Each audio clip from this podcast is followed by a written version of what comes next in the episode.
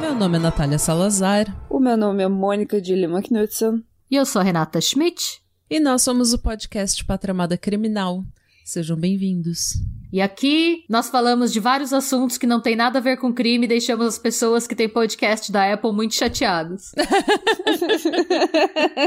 Agora ninguém pode falar que tá aqui enganado. É, então se você não gosta, se você quer ouvir só fatos, tipo como se você estivesse ouvindo linha direta, entendeu? Daí você precisa ir ouvir um outro podcast chato. É. Ou você pode ver no YouTube, Investigação Discovery, É. gente. O nosso podcast tem outras. A gente fala de crime, daí a gente já milita sobre feminismo, a gente já mete o pau no Bolsonaro, Aí a gente fala de cu. a gente fala de sexo e a gente sempre traz aquele deboche refinado. aquele deboche clássico. É, esse, como a Renata falou, esse é um podcast em que a gente fala sobre outras coisas, não só o crime em si, e a gente também fala, e a gente também faz piada. Esse é um podcast em que a gente faz piada e a gente debocha das situações. Obviamente, a gente não debocha das vítimas ou do que aconteceu com elas. A gente tenta, pelo menos. A gente sempre tenta, obviamente. Acho que a gente nunca debochou da vítima ou de nada que aconteceu Não, com não ela. voluntariamente, não consciente disso. Se a gente fez isso, foi, sabe, Ah. inconsciente, ou porque eu, eu sou muito ignorante, eu não, não tenho um filtro, eu não sei o que falo a maior parte do tempo. Então, não, não, não é por, por maldade, não é malícia. Não é malícia. A gente é palhaça, mas a gente não é filha da puta. É, A gente tem bom coração. é, sim. É. Um bom coração satanista. Não, também não tem. Um bom coração satanista. Ai, gente. Ah, mas obrigada pela repercussão com o Pazuzu. Vocês foram muito fofos. Os ouvintes participaram Gente, muito. esse, esse episódio foi muito. O pessoal tá muito engajado nesse episódio. Eu acho que a gente vai ter que fazer um episódio Você tá- especial só de explicar o satanismo e as facetas de satanismo. Vamos, eu e a Renata, eu e a Renata já começamos, inclusive, procurar satanistas que sejam é, mais ou menos a nossa vibe pra vir aqui no pod explicar pra gente as diferenças do do- dos tipos, das correntes de satanismo e tirar um pouco desse preconceito. Então, provavelmente vai ter uma collab, a gente tá buscando uma pessoa que seja daí, da comunidade satanista que possa explicar pra gente que tenha É, se vocês que tenha conhecerem alguém, né? propriedade que tenha mais. Eu não tô, eu não tô, eu não tô escutando meu convite pra vir nesse... Em primeiro lugar, você sabe de tudo um pouco, mas absolutamente nada profundamente. então a gente nunca vai te convidar Eu pra posso, eu posso, Pra- eu posso ler a minha Bíblia satânica de novo. Você tá convidada pra esse podcast simplesmente porque você fundou o podcast. Eu não tô me Assim como sentindo melhor com essa explicação. Você é a líder do nosso culto. quem escolheu, quem escolheu, quem escolheu dar um microfone pras nós três? As três. A gente. Ninguém, na gente mesmo, ninguém nunca ia convidar a gente pra lugar nenhum, pra absolutamente nada nessa vida. Então a gente tem Mas que a Mo é a líder do nosso culto. Ela pode falar as abobrinhas do nosso culto, não Ah, do, sim, do sim. Mas a gente, não, a gente, brincadeiras à parte, o que a gente tá querendo é uma pessoa de fora que seja, entre aspas, como que eu posso falar? Praticante, que seja mais envolvida na filosofia e que seja mais estudiosa da filosofia mesmo. Ah, um, um Wicca. Tem, tem algum Wicca aí que. que Ah, o Wicca não é eu- eu- satanista, eu ó. quero. É por isso que você. Tá vendo, ó? Já começou. a igno- por isso que você não tá convidada.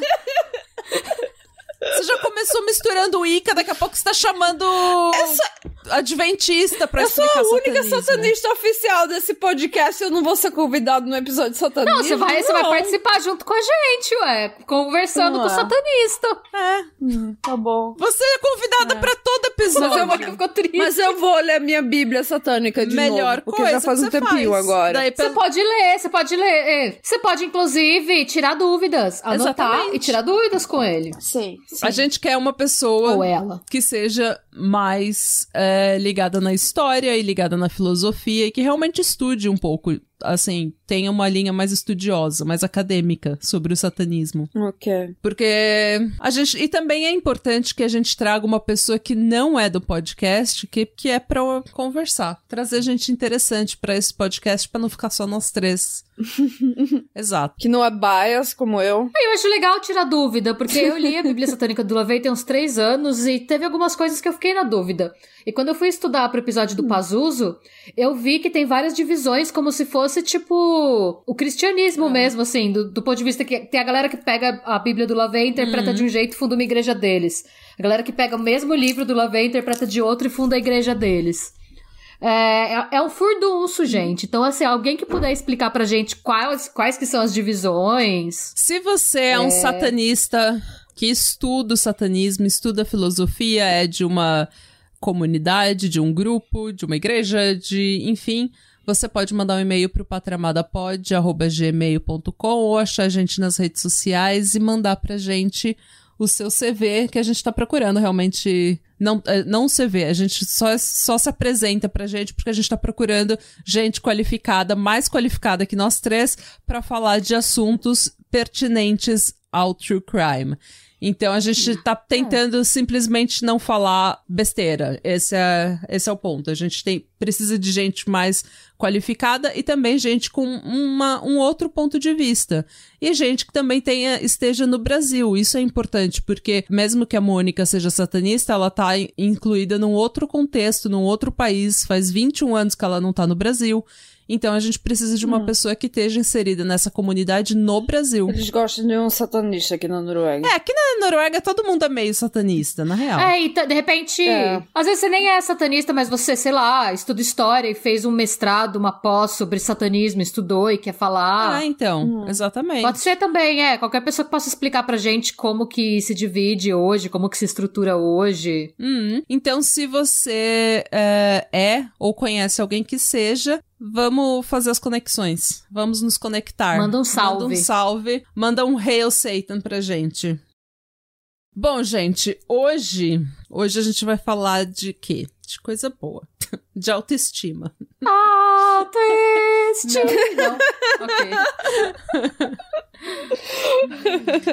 Não, gente, eu, desde que a gente começou essa segunda, essa quarta temporada, sei lá que temporada que a gente tá nesse podcast, desde que a gente começou o ano de 2021, todo episódio que eu trago é desgraça. É West Memphis 3, Children of God, e agora eu vim com mais uma tragédia. Hoje a gente vai falar de crimes de honra e o assassinato da Kim Kardashian do Paquistão, como ela ficou conhecida na mídia internacional. E daí depois eu vou dizer por que ela não pode ser chamada de Kim Kardashian do Paquistão. Mas vamos às nossas fontes. Eu usei um documentário que chama In the, In the, Name of Honor, que tá na íntegra no YouTube. Usei um artigo do jornalista Jonathan Brown pro Yakin Institute, que é um instituto que trabalha para refutar as mentiras que são propagandas, propagadas na mídia sobre o Islã e tenta educar as pessoas sobre a religião e o que, que é religião e o que, que é cultura. E o nome desse artigo era Islam is not the, the cause of honor killings. It's part of the solution. É um artigo acadêmico do Journal of Social Science and Humanity chamado Honor Killing in Pakistan, a Case Study of Candil Balogh, que é de uma estudiosa, de uma intelectual feminista chamada Um E Habiba. E eu espero que eu tenha pronunciado o nome dela certo, provavelmente pronunciei errado. Além de artigos do The Hindu, The Guardian, World News, BBC, é, inclusive uma série da BBC que também tá no YouTube na íntegra, chamada Murdered by Herself. Bem, gente, Candil Baloch era uma modelo, atriz, cantora, sensação de, de, redes sociais e feminista de 26 anos que ficou conhecida como a Kim Kardashian do Paquistão. Candil foi assassinada em 2016 em um crime de honra e o assassinato dela catalisou uma série de mudanças na sociedade e nas leis paquistanesas. Mas, como sempre, a gente vai começar do começo. Algumas coisas que eu quero falar antes de entrar na história da Candy, da Candil. O Paquistão é uma das economias emergentes e a classe média tem aumentado muito na última década. Eles são bons aliados da China, eles são parceiros dos Estados Unidos na guerra contra o terror, é o quinto país mais populoso do mundo e é o segundo com a maior população muçulmana. Dos 202 milhões de pessoas que tem mais ou menos no Paquistão, cerca de 203 milhões são muçulmanos. Então, por que, que eu tô falando isso? Porque o Paquistão, assim como no Brasil, ele tem as grandes cidades, né? É, as capitais, cidades grandes como Karachi, que são cidades extremamente desenvolvidas, em que você tem uma. em que as mudanças acontecem de uma forma mais rápida. E daí você tem as cidades mais pobres, rurais, do interiorzão, em que as pessoas é, ainda vivem uma, uma, uma vida mais pacata, mais tradicionalista, mais assim, bons costumes, né? Mais ligadas a costumes e família. Então, por, por exemplo, uma pessoa que mora na periferia de São Paulo, ela tem uma realidade completamente diferente de uma pessoa que mora na zona rural, sei lá, do interior da, do Acre. E mesmo que a pessoa do interior do Acre às vezes seja mais tenha mais dinheiro ou até mais estudo, são sociedades bem diferentes. E o Paquistão é um país bem grande e essas diferenças sociais e econômicas de desenvolvimento são muito presentes, assim como no Brasil. Ficou racista isso? Não, né? Não, por quê? Não sei. Você tá perguntando pra mim? não, que tipo, eu falei do Acre, não, não é uma shade no Acre, né, gente? Mas tudo bem. Não, porque eu tô. Mas, mas eu tô falando isso pra, assim. É verdade. Quem mora em São Paulo sofre as, as mudanças, assim, da sociedade acontecem muito rápidas e hum. a sociedade é mais aberta nas grandes Olha, cidades. Eu não acho, na minha negar. opinião, eu acho que, na minha opinião, se você tivesse falado. Acre foi uma boa escolha. Eu acho que seria um pouco racista se você tivesse escolhido algum lugar no Nordeste. Tipo Juru. tipo Juru, é. O Acre é na racista também. Porque todo mundo faz piada com o Acre, que o Acre não existe. não. Lembra dessa? Mas aí veio o menino do Acre e mudou É essa verdade, realidade. o menino do Acre. Por onde anda, menino do Acre? Quer vir falar sobre satanismo no nosso podcast? Exato, exato. Bom, gente. Então, eu tô falando isso não é pra jogar shade no Acre ou jogar shade no Paquistão, é justamente pra gente. Porque eu sei que a gente vê, aqui no Ocidente, a gente vê esses lugares, países pobres na África ou no Paquistão, e a gente acha que eles são, assim, países extremamente miseráveis, atrasados e. Só que, assim, não é muito diferente da nossa realidade no Brasil. Existem lugares que são muito desenvolvidos e lugares que são menos desenvolvidos. Tanto economicamente quanto socialmente. Sabe, eu ainda, eu ainda É, tô vale- assim na, na- no vibe do, do episódio passado que eu fico misturando o Paquistão com a Palestina na minha cabeça agora. Vai demorar uns cinco minutos pra me reprogramar. Palestina é no Oriente Médio, o Paquistão é no Sul da Ásia. Sim, e a Palestina é pequena. Hum, bem pequena. E o Paquistão é, o, acho que, é o quinto maior país do mundo. Hum. Ou mais populoso. Acho que é mais populoso. Quinto mais po- é, o quinto mais populoso, mas não é muito grande, na verdade. Outra coisa que eu acho importante fazer a distinção é sobre o islamismo e a cultura dos países.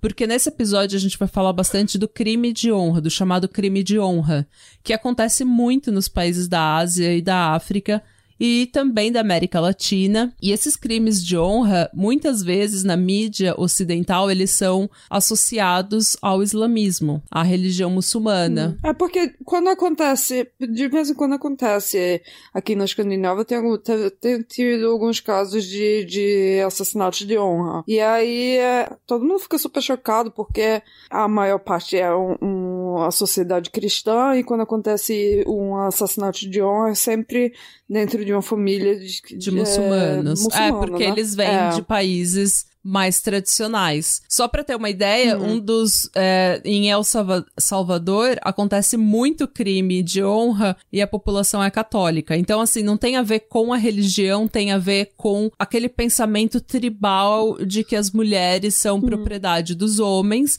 e as mulheres são responsáveis pelo, pela honra da família, carregar a honra da família e elas têm que ser puras, a virgindade delas pertence à família. Só que nada disso tem a ver com o Islã. Porque, na verdade, o Islã, quando você começa a, a ler, eu já tenho lido, já faz algum tempo que eu tenho lido sobre o Islã. O Islã é uma, é uma, é uma religião relativamente bem aberta. É, e quando eu digo relativamente, é porque, assim como no, no cristianismo você tem o cristão que é da igreja Bethesda, que é super liberal e tudo mais, você também tem o cristão da Assembleia de Deus, em que as mulheres não se depilam, usam saia, não podem usar calça, não podem cortar o cabelo, não podem se divorciar. E assim como no judaísmo você tem o pessoal que mora em Nova York e é, sei lá, comediante. E você tem o pessoal que mora em Nova York e é extremamente ortodoxo, não entra num, num restaurante em que cozinhe porco, as mulheres não podem sair de casa, as mulheres não podem trabalhar fora, as mulheres não podem se divorciar. Tudo isso, toda religião tem ala mais extrema e tem ala mais liberal. E o Islã é uma religião relativamente aberta e é a religião que mais cresce no mundo, justamente porque ela é aberta o suficiente para se adaptar à cultura dos países. Obviamente que tem muito, muita gente que, assim como a gente usa a Bíblia para pegar uma série de regras que a gente acha que tem que seguir e ignora as outras, a gente interpreta a Bíblia mal para justificar as nossas babaquices. O pessoal também no Paquistão, eles pegam o, os ensinamentos islâmicos e eles interpretam do jeito que eles querem para reforçar a tradição tradicionalista, patriarcal, tribal das zonas, das zonas mais conservadoras. Mas uma das coisas que eu achei interessante estudando esse caso é que eu, quando eu tentei separar é, crimes de honra do Islã, eu achei uma série de coisas que são muito legais, na verdade, sobre o Islã. E obviamente que eu vou falar sobre elas, né? Porque eu preciso compartilhar. É, e como a gente falou, a gente não fala só de crime, a gente fala de tudo. Inclusive do que a gente não sabe. Bom, o Islã é uma das, das religiões abraâmicas, né? Então, Abraão foi quem unificou, disse que tinha apenas um Deus, foi quem fundou, entre aspas, o monoteísmo. E daí de Abraão veio o judaísmo, o cristianismo e o islamismo. Os, os muçulmanos reconhecem Jesus como um profeta importante e um mensageiro de Deus. Porém, eles não seguem os, os ensinamentos de Jesus como é que eu posso falar? Eles, eles, eles seguem os ensinamentos de Jesus também, mas a religião é organizada em torno das profecias que Maomé recebeu. E assim como a diferença clara entre cristianismo e islamismo é que Maomé não é considerado filho de Deus. Ele é só o mensageiro de Deus, só o profeta. Assim como na opinião deles, Jesus é um mensageiro importante de Deus, mas não é o filho de Deus, é só o profeta, é só um, um dos profetas para quem Deus revelou as profecias dele. Um, eu até li que alguns históricos eles falam que uh, no começo no, no, no, começo do cristianismo uh, Jesus era interpretado como um profeta, assim como Maomé, uh, não como filho de Deus, mas só que a Bíblia ela, ela foi escrita por um rei, um rei que era que, que era tinha o reino do Egito naquele tempo e ele ele editou a Bíblia para se formar, sabe, de um, de um para ser formado de um jeito que que era melhor para ele. Por exemplo, Jesus ele nasceu no, na verdade no meio do ano, em junho ou em julho. Tinham muita, muitas festas pagãs no mês de dezembro. Quer dizer que tinha muita gente na rua, bebendo, ficando bêbado e, e fazendo muita. quebrando coisa, né? Você sabe como que a gente. Muitos esbates. Muitos esbates, é. Você sabe. Aí tinha muita, muita coisa quebrada e coisa e tal. Aí pensou, não, a gente precisa de uma comemoração, sabe, de de, família, pra pessoa ficar em casa e ficar mais calmo. Aí mudou a data de nascimento de, de Jesus pra, pra 25 de dezembro, que foi meio ano depois que quando ele, na verdade, nasceu, né? Mas porém. Hum. É, tem muito paganismo ao redor da, das histórias, tanto de Maomé, quanto de Moisés, quanto de Jesus. Hum. Tem muita, tem muito paganismo envolvido. O que interessa pra gente é que, tipo, o deus dessas religiões é, são as três religiões monoteístas e o deus dessas religiões são os mesmos. É, a diferença é que o deus judaico-cristão é Javé, no islamismo eles chamam de Alá, mas eles é o mesmo deus. Não é um deus diferente. Hum. Tem muita essa confusão também de que eles servem um deus diferente isso é uma, é uma desinformação, isso é ridículo. Eles, eles só têm um nome diferente. Hum. A gente que é cristão, serve, entre aspas, né, serve Deus Javé, que é o Deus do judaísmo, e o os muçulmanos têm uma outra palavra para Javé. Só isso. Uma das coisas que eu achei mais interessantes, na verdade, foi quando eu tava procurando a diferença entre crimes de honra, né, a separação entre crimes de honra e o islamismo. Eu achei muito legal porque, assim, o, o que, que é um crime de honra? Um crime de honra é quando existe o assassinato de uma mulher ou de uma menina orquestrado por alguém da família ou pela família dela, por ela ter feito alguma coisa que fere a honra da família, ou por ela ter envergonhado a família perante a sociedade em que ela está inserida. Então, em alguns lugares no Paquistão, por exemplo, você pode sofrer, você pode ser assassinada simplesmente por perder a virgindade ou por beijar um menino. Então, e a sua família inteira orquestra esse assassinato. Homens também podem ser mortos se eles forem homossexuais uh, ou... Uh. Uh, cerca de 7% de todos os crimes de honra no mundo são homens. Hum. Mas é muito pouco e em comparação dessa... com, com, a quantidade de mulheres. Né? Sempre, né? né? Desproporcional. É. É, e uma das coisas que o Kofi Annan, que era o ex-secretário da, das Nações Unidas, falou que a gente precisa remover o nome crime de honra porque não existe honra de ninguém envolvido hum. nesse crime. Todo mundo é desonrado em um crime. Esses são crimes de vergonha. A família tá com vergonha da, da mulher que foi contra as normas da sociedade ou as normas da família e eles resolvem matar. Hum. Tanto que tem, tem algumas mães, inclusive, que queimam as filhas hum. vivas. Porque elas trouxeram vergonha pra família. Então, assim, é é bem complicado. É, isso, isso aí é até um, um, bom ponto de a pessoa ficar mais consciente do vocabulário que a gente está usando para esse tipo, para descrever esse tipo de crime.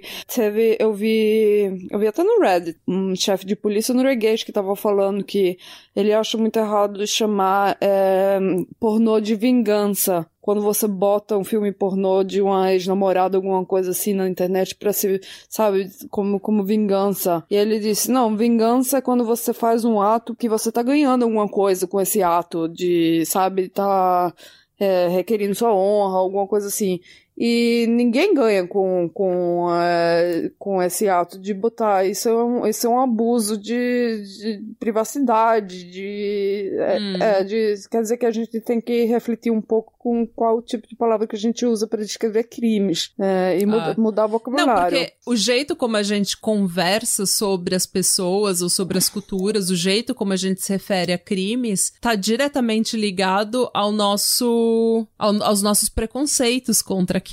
Tanto que, por exemplo, vocês Quantas vezes eu, falando com os meus avós, eles falam: ah, você não pode se vestir tal, tal assim, porque tem muito tarado por aí. Só que a gente sabe que estupro e assédio não são pessoas taradas que não conseguem se controlar sexualmente. Hum. A maioria dos estupros e assédios, eles são é, para te colocar numa posição. É, são, são de pessoas que se acham mais poderosas ou mais valiosas do que você e elas querem te humilhar e te colocar no seu lugar. Então, estupro raramente é sobre sexo. Raramente é aquele tarado que não consegue se controlar.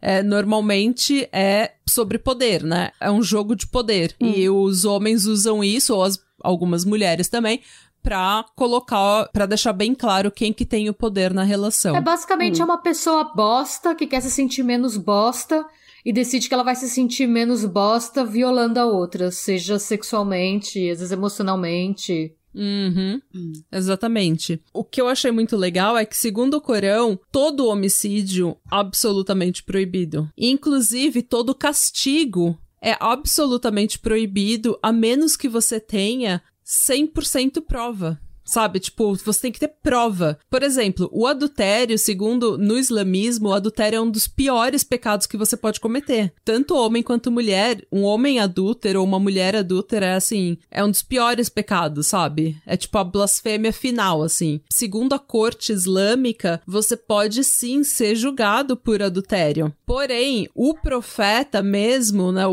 o Corão mesmo, ele diz que você precisa de quatro testemunhas com bastante credibilidade que tenham visto o ato do adultério. Ou seja, que tenham visto a sua mulher transando com Nossa. outro. E o Maomé falou isso, ele partia do princípio de que é quase impossível você achar quatro pessoas que vão ver o ato sexual de outras.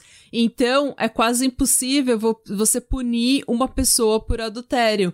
Então, com isso, o que que o ensinamento dele era: esse é o pior pecado que você pode cometer e eu espero que você saiba disso. Só que ao mesmo tempo ninguém pode te punir a menos que você tenha provas, 100% de provas e que a pessoa possa provar isso em corte. E é obviamente que ninguém nunca consegue provar isso em corte. Obviamente que muitos juízes e muitos homens muçulmanos pegam aquela esquecem, né, dessas quatro testemunhas e dessa e dessa 100% de prova, 0% de dúvida que aconteceu e eles punem mulheres mesmo assim.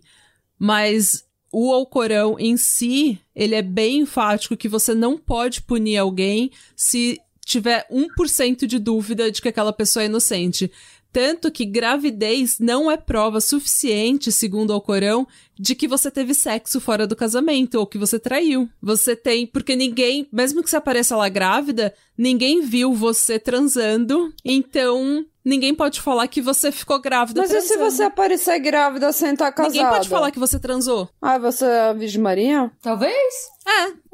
Pode acontecer, porque o Islã também acredita no nascimento. Se bem que foi isso, isso que foi a história da Virgem Maria. Então, mas e o, e o Islã acredita, o Islã acredita nisso. E acredita no nascimento virgem da, Da de Jesus. Imaculada? Isso. Então, se você não viu aquela mulher dando, você não tem como provar que aquela gravidez foi. Você e mais três pessoas, Ah. né? Você não tem como provar. Entendeu? E Maomé também foi bem enfático em falar que um homem que vê a sua mulher traindo, traindo ele com outro homem, ele nunca pode agir com emoção. Ele nunca pode matar ela. é, a punição nunca é matar. A punição são 100 chibatadas, né? Mas nunca é matar a pessoa. É, outra coisa que Maomé é bem enfático nos ensinamentos dele é que se tiver Sempre que existir a possibilidade de você não punir alguém, você tem que deixar ela escapar, a punição. Porque ele falou que é muito melhor você ter um peso na consciência por não ter punido alguém do que ter punido alguém injustamente, perante os olhos de Deus. Ah, é, tem o lance de que é melhor você é, não punir um justo do que você, tipo, punir... É, ai, tem uma expressão que acho que a Bíblia usa também. É melhor você pecar, tipo, pelo excesso de benevolência do que pela É, falta dela, né? Então, assim, tem. E, e eles pensam, mas, mas é o quê? É, aí vai, a punição vai ser pra lá depois da morte ou alguma coisa Não, a assim? ou punição pessoa é ela vai- e Deus, entendeu? Tipo, não tem você. A, a punição, porque o que, que eu conselho, principalmente em relação a crimes de honra, os estudiosos do Islã, né? O alto conselho, assim, do, do clero. É, islâmico, eles dizem que essas leis de que você deve punir uma mulher adúltera, por exemplo, Maomé fala que ela deve ser punida e que você deve levar quatro testemunhas com credibilidade até a corte islâmica, a corte religiosa. Não é você que faz a justiça, não é você que vai lá pegar sua chibata e, sei lá, e começar a dar chibatada na sua, na sua mulher. Então, eles são bem enfáticos em dizer, todos os estudi- estudiosos sérios, eles falam que a justiça com as próprias mãos é algo abominável sob o Islã. É, ah, aliás, se você acusar alguém de adultério e você não tiver provas, você é punido. Como? Se ninguém é punido por nada? Ha, ha! Mas, é, agora Não, não, então, é por isso- Agora eu tô... Mas você entendeu? conforma. Não, mas você entendeu, mas você entendeu o que que, fez? o que eu não entendo é que se ninguém é punido, o que que vai fazer esse povo parar de fazer essa putaria? Não é que ninguém é punido, não foi isso que Maomé falou. Mal... É que você tem que ter muita certeza Você pra você tem que ter muita rolê. certeza. Então é assim, o que que acontece? Se eu vejo minha mulher, se eu sou um homem, eu vejo minha mulher me traindo. Eu não tenho as quatro testemunhas, eu não tenho como provar por A mais B perante a corte religiosa que ela me traiu. Eu não posso levantar o testemunho contra ela, porque senão eu vou ser, sem provas, eu vou ser punido. Só que Como? como que você é punido? Pela corte. Se você levar pra corte religiosa sem ter provas, você é punido. Ah, desculpa, minha, minha, minha alma católica. É, é tipo, você é, é, meio que um mecanismo de. Sabe quando a polícia te multa porque você chamou a polícia sem precisar? Ou quando você. Nos Estados Unidos, se os bombeiros vão na sua casa e não precisava, foi alarme falso. É, você, você paga uma, uma multa, multa aqui também. Ah, eu me lembro. Então é teve... assim. A gente tinha um gato lá em Oslo e o gato subiu em cima da árvore e a gente pensou, se ele subiu, ele consegue descer também. Mas só que os vizinhos que tinham janela do quarto perto dessa árvore, eles ligaram pro bombeiro. E essa árvore estava bem difícil, eles tiveram que pagar um, um pegar um escado, um negócio bem complicado para tirar o gato da árvore. Aí chegou os bombeiros, é, esse, é, esse é o gato de vocês? É, porque vinha com a conta, né? Uns 10 mil coroas para pagar, mas só que a gente não, não foi a gente que ligou para vocês. A gente não, a gente, o gato sabe, sabe subir, sabe descer também. Foi, foi eles, apontei para os vizinhos que tinham ligado para os bombeiros. Essa eu não vou, cagou. Não, não foi. X9, X9 total, total, velho. Eu vou pagar 10 mil coroas pra bombeiro que eu não liguei pra, pra pegar esse gato. Não, mas você pode falar, não liguei, não sei quem ligou. Vai mas lá. ela não, vai lá e aponta o dedo ainda. Porque eu falei, então, porque eles vizinhos mas então, foram lá que... falar com a gente, e aí, ah, vai ligar pro bombeiro. A gente, não, o gato vai, ele, ele desce, ele consegue descer, ele, ele conseguiu subir, ele consegue descer, né? ele acha um caminho no final. Aí eles decidiram ligar. Hum. Eu vou pegar a conta? Não. Os vizinhos, filho da puta. Tá. A Nath quer que a gente foque. Então, mas só pra voltar, é mais ou menos isso. É mais ou menos isso, mas de 100 vezes pior. O que acontece é que se é isso que ele está falando. Se você vai, você não, você não pode punir uma pessoa sem provas. Se você vai acusar alguém sem provas, a punição vai ser sua. Pelo furdunço que você causou. Entendeu? Porque você... Por isso que eu apontei para os vizinhos, porque senão a multa ia ser minha. Mas o que que acontece? Se você, se eu sou homem e eu não posso provar que a minha mulher foi que a minha mulher me traiu, para não sofrer, não acusar ela e sofrer a punição, existe uma lei que permite que você se divorcie da sua esposa. Então é uma lei especial no islamismo dizendo que você que você tá tipo se separando, mas que você não pode, você não pode acusar ela ainda de adultério. Você se separa e tá tudo bem. É, mas fica um pouco, sabe, Scarlet Letter, né? Se a pessoa se divorciar assim, deve ser Então, mas é isso que é isso que eu tô falando. É isso que eu tô falando. Isso não é não. do Islã. O Islã permite você se divorciar. Isso é cultural. E eu sugiro que os nossos ouvintes que queiram entender um pouco mais, eu vou fazer inclusive um criminuto, um reel para colocar no eu vou fazer uns reels para colocar no Insta, em que eu vou separar algumas coisas, algumas misconceptions. Como que é o nome de misconceptions? Misconceptions. ah, concepção errada. Então, eu vou, eu vou separar assim, porque muito do que a gente acha, Boa. muito do que a gente acha que é o islamismo, na verdade é só a cultura do país. É como a gente começar a culpar o cristianismo pelo carnaval. Entendeu? Hum. Não, gente, carnaval não tem nada a ver com cristianismo. Não tem nada a ver com. Porque a gente é católico no Brasil, não significa que o, o carnaval e o cristianismo estão ligados. Mas são um pouco ligados. Se bem que todo católico adora um carnaval, né? Ok. Eu não vou não. começar aqui não. com, minha, não, com minhas aulas de é história, uma... não, porque. É, não começa, por favor, porque a gente. Vai começar o debate. A gente. Porque o problema com as suas aulas de história, Mônica, é que você nunca lembra onde você leu as coisas. Então você fala, ah, tem um rei lá que falou isso, e daí tinha um índio lá que eu não lembro o nome, porque eu ouvi num podcast que eu também não lembro o nome. Ah, não sei, não lembro as datas direito, eu sou boa com datas. É, e daí a história, a gente perdeu cinco minutos do podcast e ninguém aprendeu porra nenhuma. Pois ela tá se divertindo. A gente ficou, Mas não foi por isso a gente ficou mais burro. Pra gente poder falar tudo que é besteira no microfone. Porque a gente tava falando alguma coisa no episódio passado que a Mônica foi falando, falando, e ela parou. Eu não sou boa com datas, de qualquer jeito.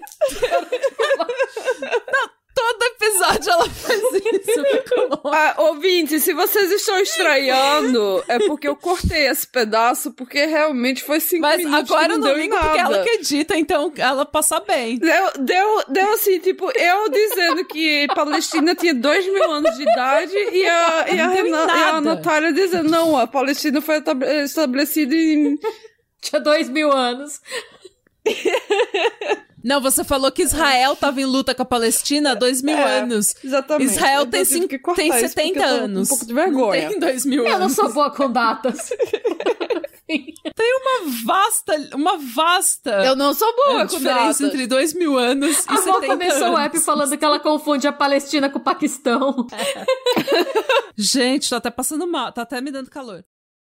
Quando eu vou, eu vou começar a contar a história da Kendall Baloch, tudo isso, todo esse contexto, né? Porque eu gosto de dar contexto para os crimes que eu falo, eu gosto de ter esse contexto histórico e da região, porque nada acontece por acaso. Então eu queria partir de três pontos. O islamismo condena todo tipo de homicídio, incluindo crimes de honra ou crimes de vergonha. Existe uma diferença muito grande entre a cultura de um país e o islamismo. Então o islamismo da Turquia, ele é super liberal em, em relação ao islamismo que é praticado na Arábia Saudita, por exemplo, em que, que é extremamente fechado, é extremamente conservador. Isso porque são diferenças culturais, não de religião. Reforçadas e mal interpretadas ali, né? Com a religião. E o 3 é que homem fraco e covarde vai tentar subjugar a mulher, não importa em que região elas tenham nascido.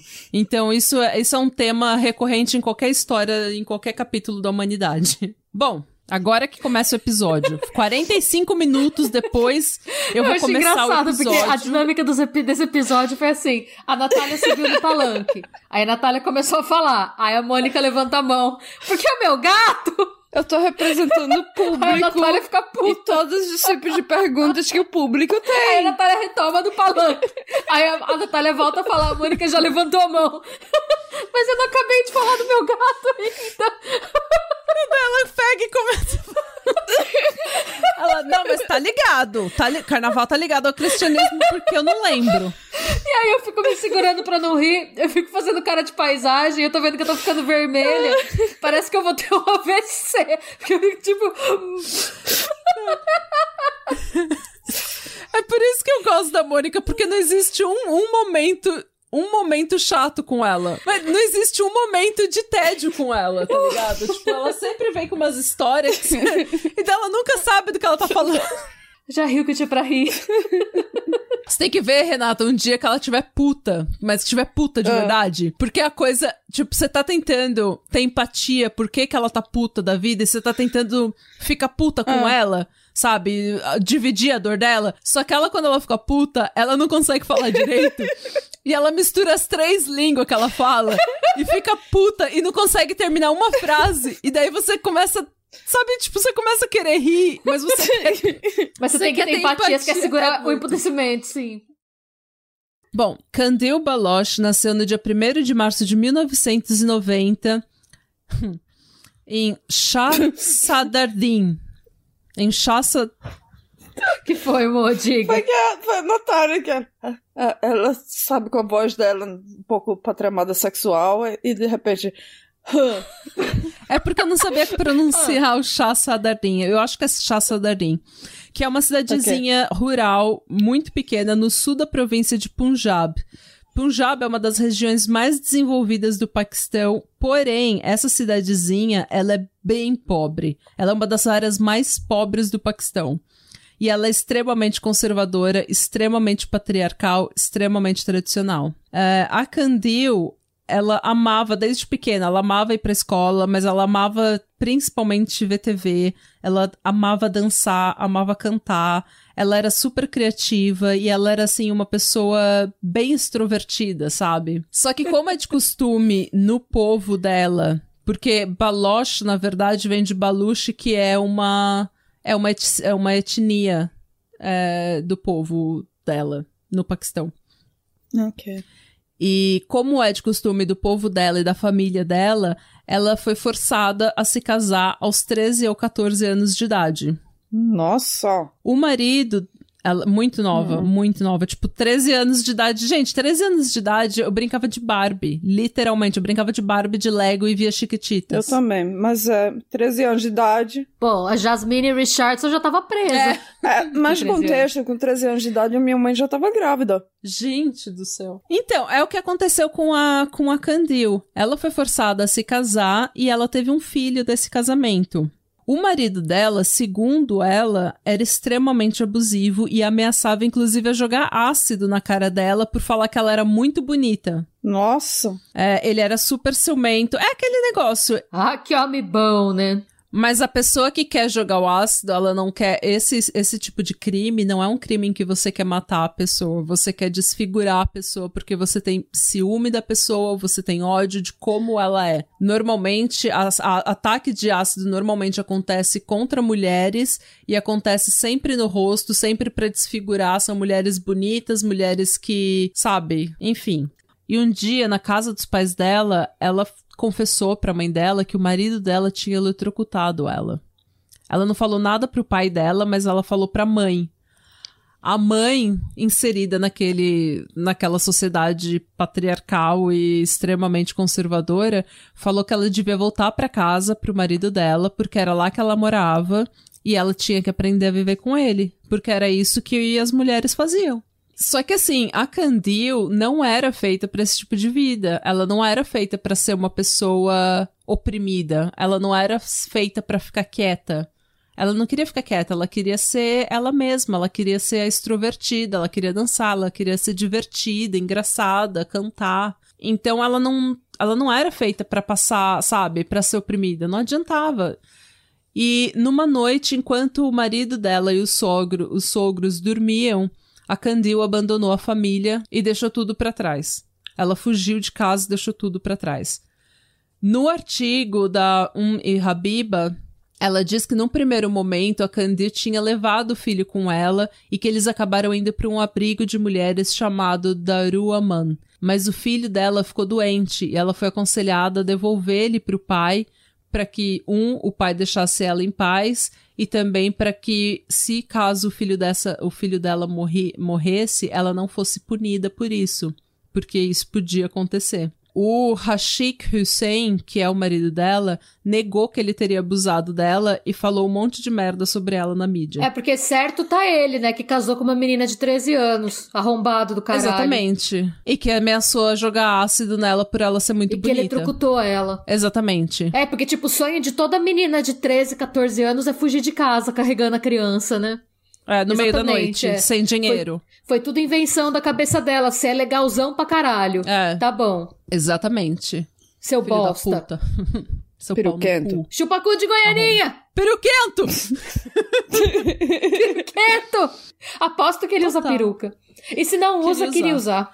Depois que ela saiu do abrigo, ela se mudou pra Karachi, que é uma cidade grande na província vizinha. Ela trabalhou. Província é que nem um estado, né? É maior que um estado. Eu não sei. É- Mas é uma divisão, como se fosse um estado. Ok. Ela trabalhou, ela estudou, ela fez inúmeros bicos até conseguir se sustentar. E ela ganhou fama no Paquistão quando ela apareceu na TV pela primeira vez em 2013, numa. Como que é o nome? Audition? Num teste. Num teste pro programa Ídolo. O Paxton Idol. E ela apareceu com aquela assim. Ela tava com uma roupa. Em primeiro lugar, o, o cabelo dela não tava coberto porque não é todo lugar do Paquistão que você precisa se cobrir. Como eu falei, tem os grandes centros em que é mais liberal, os centros, as capitais, né? E tem o pessoal mais conservador, mais no interior. Ela apareceu de maquiagem sem sem cobrir o cabelo. Ela apareceu com os braços mostrando uma, um, tipo um vestido assim e uma legging rosa. E ela tinha uma personalidade que não cabia dentro dela, sabe? Ela tava ali pra, pra fazer a marca dela perante as câmeras. Ela queria ser famosa, ela queria dançar, ela queria cantar, que era o que ela queria fazer desde que ela era pequena. E a- o teste dela viralizou no Paquistão porque ela cantou bem mal. ela cantou bem mal, só que ela tinha uma personalidade tão maravilhosa que todo mundo gostou dela. E quando os juízes falaram mal dela cantando, ela falou: Ai, não, por favor, não me rejeita. E ela não aceitou a crítica.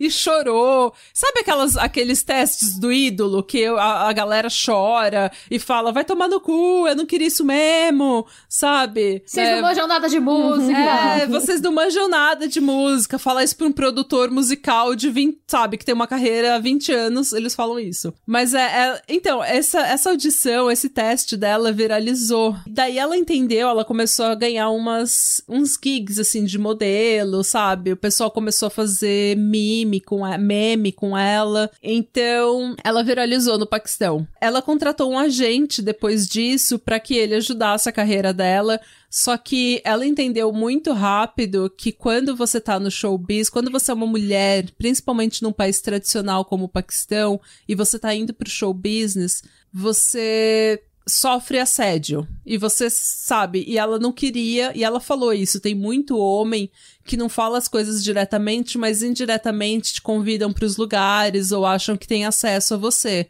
Então, para evitar isso, mesmo que ela tenha tido algumas alguns gigs, assim, alguns trabalhos de modelo, é, de atriz, de cantora, até ela gravou de, ela gravou uns singles, assim, gravou música, gravou clipe. Só que ela entendeu que ela só teria total independência sobre o trabalho dela e sobre ela, a imagem dela, se ela fosse para as redes sociais e ela controlasse tudo. E ela postava o tempo todo e ela era super presente no Twitter, super presente no Facebook. E muito do que ela postava era fotos sensuais, fotos de biquíni, fotos é, mostrando o corpo dela, uma coisa que é muito incomum no Paquistão ou que era muito incomum naquela época ainda. Então ela ganhou a fama de Kim Kardashian do Paquistão. Só que muitos dos vídeos que ela postava também eram muito assim, goofy, sabe? Ela era, era ela tentando ser engraçada e tentando fazer as pessoas rirem e tentando engajar o pessoal. E isso funcionou porque ela tinha 700 mil seguidores. Uou. Com o trabalho dela de influencer, né, de social media star, e de modelo, ela conseguiu se sustentar, ela conseguiu ganhar dinheiro e ela comprou uma casa maior para os seus pais e mobiliou a casa, então ela sustentava a família. E assim, ela tinha seis irmãos e duas irmãs. Só que em lugar nenhum eu vejo dizendo, eu vi dizendo que ela sustentava os irmãos dela também, mas era muito claro que o relacionamento dela com os pais dela era muito próximo que ela sustentava os pais dela. Então, não só ela sustentava financeiramente, mas ela visitava, ela ligava quase todo dia para os pais dela, perguntava como é que ela, eles estavam. Então, eles tinham um relacionamento muito próximo e os pais dela amavam ela. Só que ela nunca disse pra mídia, nunca deixou claro de onde que ela era. Na mídia, ela tinha dado a entender que ela era filha de um de um fazendeiro rico, sabe? De um pessoa um, um é, de uma pessoa rica, porque ela não queria que a mídia descobrisse quem eram os verdadeiros pais dela e. Ela, ela mudou de nome também, não mudou? Sim, porque esse não é o nome dela. Ah, tá. Ela só ficou conhecida como Candil, eu vou falar do nome dela. Então, e ela começou a ficar assim muito conhecida quando em uma teve uma partida de cricket entre a Índia e o Paquistão e ela falou no, nas redes sociais que se o Paquistão ganhasse da Índia, ela ia fazer striptease online. E ela fez. Só que ela tava de biquíni. Ela tava de biquíni. Ela não ficou completamente nua, ela tava de biquíni, mas ela fez striptease, ela dançou, ela fez aquela dança sensuellen, entendeu? E tirou a roupa. E isso. É o que pra, pra influencer do Brasil é tipo terça-feira, né? É, entendeu? Então, era por isso que ela era conhecida como a Kim Kardashian, porque ela era bem sexy e bem. Assim. E, e ela tava feliz de ser. Ela não era. Ela não tava tentando ser uma coisa que ela não era. Essa era ela. Ela queria dançar. Uma businesswoman. É, ela queria jogo. ser. É. E assim, óbvio. É extroverta, né? Extrovertida. E assim, ela dizia o tempo todo que a marca dela era girl power, que ela queria levar o girl power pro Paquistão e que as pessoas deviam dar crédito para ela porque ela batalhou muito e trabalhou muito e fez vários tipos de trabalho para conseguir tudo que ela tinha. E ela se sustentava sozinha, sem homem nenhum. Então que eles deviam dar um crédito para ela, sabe? E ela tava sempre dizendo que ela era um exército de uma mulher só contra as normas da sociedade e contra a opressão do patriarcado. Então ela meio que se tornou um, um símbolo feminista. Tanto que tem algumas feministas, tem uma feminista, uma jornalista no documentário uh, In the Name of Honor, que ela fala assim: como feminista, você via ela como uma figura vazia só usando o corpo dela. Só que como feminista, você também fica muito. Não tem como não gostar dela, porque ela tá. Ela tá com aquele. Com o corpo dela, ela tá quebrando todo mundo, ela tá deixando todo mundo desconcertado. Tá todo mundo comentando sobre ela, ela tá abrindo debate sobre a sexualidade da mulher no Paquistão. Então, e assim, ela recebeu muito hate, mas muito.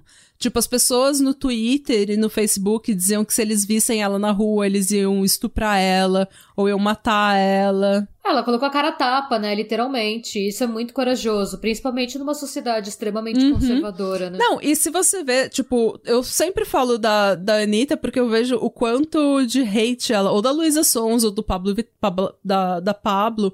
É, eu vejo quanto essas mulheres que são bem sensuais recebem hate. Sabe, tipo, é, ah, essa daí só sabe rebolar a bunda. Ah, essa daí só sabe fazer marketing. Ah, nada do que ela fala você pode acreditar. Ah, essa mulher é uma desgraça pro Brasil. Ela é inimiga do feminismo. O que eu acho engraçado é que, assim, eu vejo esses heterotopzeira, esses homens heterotopzeira, falando, criticando a Anitta porque a Anitta só mostra o corpo só sabe fazer marketing, só fica postando foto sensual. Aí eu penso no ídolo do hétero topzeira, Cristiano Exatamente. Ronaldo. O que, que ele tá fazendo? Exatamente a mesma coisa que a Anitta faz. A diferença é que ele tem uma piroca. Porque você vê Cristiano Ronaldo, é tipo três fotos sem câmera. Ninguém aguenta mais ver esse homem pelado. É... Tá sempre. E, e, ele fazer tudo bem. Agora, a Anitta fazer, ela tá querendo aparecer. O Cristiano Ronaldo, não, porque ele joga muito, é. não sei o quê. Não, blá, eles Gente. merecem o talento tipo... total. Assim, ela, a, a, a Candil queria Sim. ser conhecida pelo talento dela e ela não era ruim, assim, ela não era. A, a, o teste dela pro ídolo foi ruim, mas ela tinha um, um, pouco de talento ali que se ela estudasse, que se alguém acreditasse nela e desse espaço para ela, ela ia se desenvolver. E o mesmo com a Anitta. A Anitta não é o Fred Mercury, ela não é o Michael Jackson, ela não é, a, sei lá, a dançarina, a melhor dançarina e cantora do mundo, mas ela é interessante, ela é divertida porque ela é autêntica. E é isso que a gente quer, a gente quer gente que seja imperfeita e autêntica. E é isso que a Candil era. Ela era totalmente ela era louca, ela era, sabe, ela era despirocada, gente. Ela era muito engraçada. Ela ria, ria de si mesma. Eu fico pensando assim, a, a Carmen Miranda, ela, ela era muito quando ela era mulher de show, ela fazia show e ela, ela ia com aqueles. A, gente sempre lembra da Carmen Miranda com aquele chapéu com um monte de fruta e coisa e tal, mas ela ia assim com top de biquíni. Isso isso era num tempo que era. que isso era, sabe, pessoal ia de roupa, roupa de inverno pra praia, tipo, quase, né? Mas ela, ela também ela era pessoa que pensava, sabe, de. pensava em, em como ela ia se, se expor, expor, como um produto, que o produto era Carmen Miranda. Quer dizer que ela, ela rompeu muitas barreiras no tempo dela, como, uhum. como uma mulher de show business também. Uhum. A pequena notável. Uhum. Hum. E é, a, a Candil, ela tava naquela, naquela vibe, tipo, eu quero ser quem eu sou, eu não quero ser uma dona de casa oprimida. Eu quero ser quem eu sou, eu quero falar o que eu penso. E os programas de TV, a mídia do Paquistão, eles se aproveitaram muito disso. Porque o que, que eles faziam para ganhar Ibope? Eles pegavam ela, outras modelos no Paquistão que estavam seguindo os passos dela, né? Que estavam ali na, tentando fazer é, essa, mesma, essa mesma vibe aí. E chamavam daí o tipo, um cara tradicional do clero, um cara super religioso, e chamava ele para debater com ela na TV. E daí ela falava, gente, daí tanto que tem assim, gente falando pra ela, você gostaria de de que seus filhos, de que seu marido, seu irmão, seu pai visse você fazendo striptease nas redes sociais? E ela falou: Gente, eu tô de biquíni. Desde quando é pecado usar um biquíni? Me diz onde é que tá escrito no Corão que é pecado usar biquíni. E ela falava: Eu sou eu, eu sou a única. Não existe nenhuma outra Candil no Paquistão. Eu sou única. E eu vou continuar fazendo o que eu tô fazendo porque eu sou mimada e eu sou teimosa. E ela falava isso. Ela, sabe, usava dessa. ela usava dessa revolta que ela gerava, ela usava para se promover. Que tá certo leva take to the bank. Gente, é do jogo. Take to the bank, é. sabe? Tipo. Então, assim, se você odiasse ou gostasse dela, não interessava. O que interessava é que você sabia quem ela era e você sabia, você tinha uma opinião sobre ela. Ela não era uma pessoa indiferente. Você não era indiferente a ela. Ela falou também que as pessoas é, baloche é, ou beluche, elas são vistas como muito tradicionais que matam por honra e que, e que não deixam as suas mulheres fazer absolutamente nada. E que ela queria mudar um pouco dessa imagem. Porém, as coisas começaram a mudar quando ela foi num programa de TV com com um homem conservador do alto clero islâmico chamado Mufti Abdul Kavi. Ou o que. Ou a pronúncia certa. Porque nesse programa de TV, eles colocaram ele, que era. Ele era do Conselho Religioso do Paquistão. Hum. Então ele era alto clero, assim, autoridade islâmica dentro do país. E ele foi na televisão debater com ela o que ela estava fazendo. E daí chegou uma hora que ela falou, ele falou assim: "Você tá em Karachi?" Eu adoraria te conhecer. Hum. E daí ela falou: Sim, eu tô em Karachi, seria um prazer te conhecer. Então, eles, no mês do Ramadã, em junho de 2016, era Ramadã, eles se conheceram num quarto de hotel em Karachi. A princípio, esse, essa reunião era pra instruir ela religiosamente. Só que esse cara é um grande de um sleazeball, sabe? Ele, tipo, ele é muito... Como que é o nome em português? Como que a gente pode falar? Come quieto? Não, ele é assim, tipo aquele velho taradinho, ele é um velho sabe? Tarado. Ele gosta de uma... ele é um velho... Como que eu falo velho tarado em português? Assim mesmo. Um cururu. tarado. Um cururu. Era o que minha mãe chamava desses velhos tarados. Aquele cururu. Sapo cururu? É, ele chamava, ela chamava aquele cururu. Porque meu pai era marinheiro, né? E quando ele tava viajando, tinha muito homem que tava em cima da minha mãe. Quando ele tava no. Hum. Quando ele tava trabalhando. Aí ela. Uhum. Você sabe, minha mãe também não tinha um filtro, ela falava tudo pra mim. Em junho de 2016, no mês do Ramadã, eles se encontraram nesse, num quarto de hotel para, entre aspas, discutir a religião e ele queria instruir ela sobre o que ela estava fazendo. Só que esse velho era um puta de um velho tarado, aparentemente. Ele queria instruir ela sobre a arte da piroca dele, né? Exatamente. Entendeu? Por que, que você encontra uma menina de 26 anos num quarto de hotel quando você tem 50? Pra instruir ela sobre a arte da sua piroca. Exatamente. Só que o que que ela fez? Só que o que que ela fez? Ela tirou várias selfies com ele. Eu tô vendo aqui as selfies. Então, ela tirou tô várias, chocada. ela tirou várias selfies, ela tinha um selfie stick assim, porque ela aparentemente tinha 60 anos. E tinha um selfie stick, ela tirou, ela tirou fotos com ele e fotos, inclusive, tem que ela pegou aquele, aquele chapéuzinho deles, sabe? Que eles Eu tô vendo usam. essa foto exatamente é, agora. É um chapéuzinho que eles usam, os homens do clero usa, e aparentemente ele falou que ele tinha deixado na mesa e do, no banheiro, ou sei lá o quê. E daí, quando ele voltou pro quarto, ela tava usando o chapéuzinho dele. Ela tá do lado dele usando. Então, ninguém, mas olha é. a cara dele. Parece que ele tá meio desconfortável com a situação. Só que ela tá tirando ah. selfie. E tanto tem um vídeo deles quando eles estão nesse hotel que ela fala: Ai, ela tá zoando com a cara dele. Ela tá assim: Ai, eu conheci ele. Olha quem eu tô conhecendo, gente. Ele é um homem muito, muito bom. Ele é tão bom. Sabe? Ela faz assim com aquele deboche. E ele deu risada. Ou seja, ela conseguiu expor o homem do alto clero como sendo um velhinho tarado, entendeu? Como ele tava ali, ele tava sorrindo, ele tava dentro da brincadeira. E essas fotos, gente, essas fotos tomaram o Paquistão. Tipo, ela quebrou a internet com essas fotos. Todo, todos os programas de TV, todos os jornais, todo mundo sabia o que tinha acontecido e todo mundo começou a falar que ela tinha dado para ele e que ela, ela era modelo, mas ela, ela trabalhava mesmo como escort, como profissional do sexo. Começaram a fazer um auê até que um outro, um outro programa de TV convidou os dois para ir falar sobre esse circo que tinha sido montado em torno das fotos dela. Deles, né? E daí ela acusou ele em rede nacional. Ela acusou, ela falou: você me propôs casamento. E do que, que você tá falando? Você falou que você podia. que se eu aceitasse casar com você, você ia me dar de tudo. E ele ficou assim. humilhado em rede nacional. E por causa dessa entrevista, ele perdeu o emprego dele como no Conselho Nacional Religioso né, do Paquistão. E ele foi Gente, ele foi humilhado. É isso, ele foi humilhado. Todo mundo falou: tá vendo? Esse velho tradicional aí é um puta de um babaca, puta de um tarado. Ele tá de, de caso com essa menina de 26 anos que posta foto pelado na internet. E virou um circo, isso virou assim um sex scandal, sabe? O, o escândalo do ano. Sem sexo, né? Sem sexo.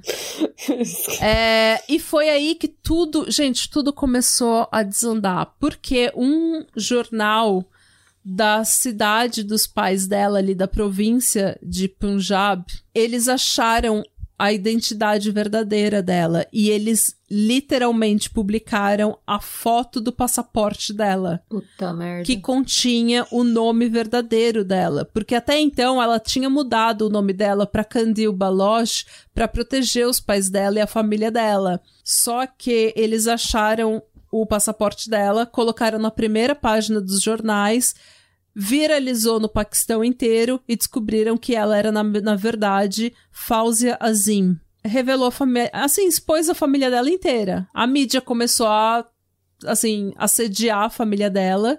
E os irmãos dela começaram a ser zoados, começaram a ser humilhados, entre aspas, porque era assim: ah, sua irmã tá lá colocando pose de colocando foto de biquíni, fazendo pose sensuela no, no Facebook a sua família não tem honra, a sua família devia se envergonhar, é, a sua família não controla as suas mulheres. Então eles começaram a ficar com muito ódio. Dois irmãos dela começaram a planejar a morte dela. Normalmente, quando isso acontece numa cidade tradicional, numa cidade rural, numa zona rural no Paquistão, acaba em crime de honra, né? Ou crime de vergonha. Tanto que na cidade dela, tipo, todo o advogado da família dela falou que todo mês um irmão mata uma, uma, uma irmã na cidade dela. Sério? Tipo, enquanto você não enforcar alguém naquela cidade, não vai parar. Nossa. Assassinato em nome da honra, crime de vergonha é algo que acontece assim. É tipo terça-feira, sabe? E todo mundo, todo mundo aceita. Exato. Então o que aconteceu? Porque eles tinham virado motivo de piada, então, na cidade, dois irmãos dela, o Assim Azim e o Ashlam Shahim começaram a planejar o assassinato dela. Depois que o passaporte dela foi exposto, a Candil tinha sofrido tanto assédio que ela recebeu várias ameaças pelo WhatsApp, pelo Facebook. Ela recebeu ameaça de morte, de estupro, de tortura, gente falando que ela era uma desgraça para o Paquistão, uma vergonha para o Paquistão.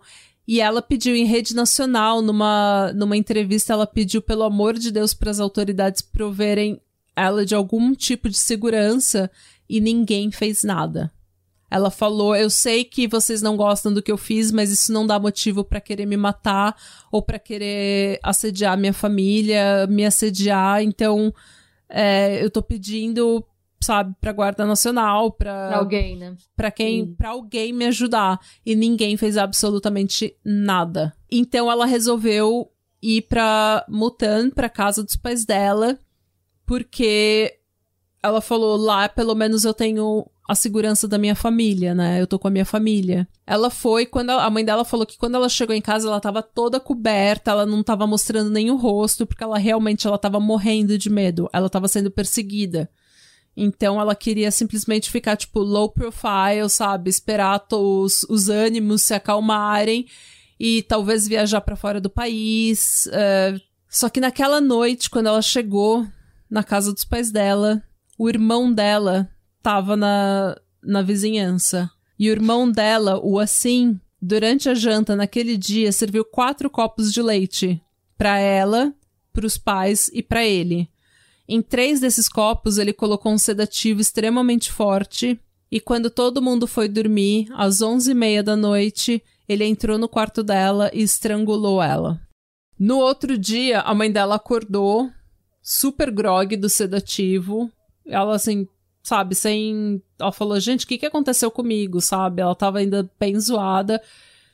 E ela começou a fazer o café. E ela começou a estranhar que a Candil não tava acordando. E ela chamou a Candil para várias vezes para tomar café.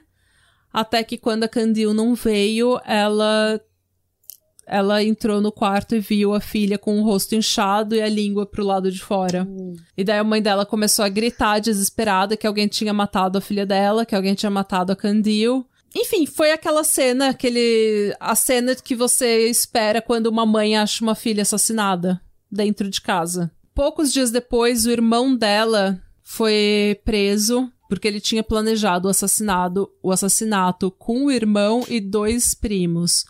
Um dos primos, eles, eles dirigiram o carro, ele, porque ele, ele fugiu, né? Ele, ele fugiu da casa depois de ter matado ela. Porque, obviamente, ele não era homem o suficiente para falar que matou. Só que quando ele foi preso, ele falou numa entrevista coletiva em rede nacional que foi ele que matou ela e que ele matou ela por causa dos vídeos que ela tinha filmado com o cara do, do clero, o padre, que chama, eles chamam de mula, que é uma mula mesmo.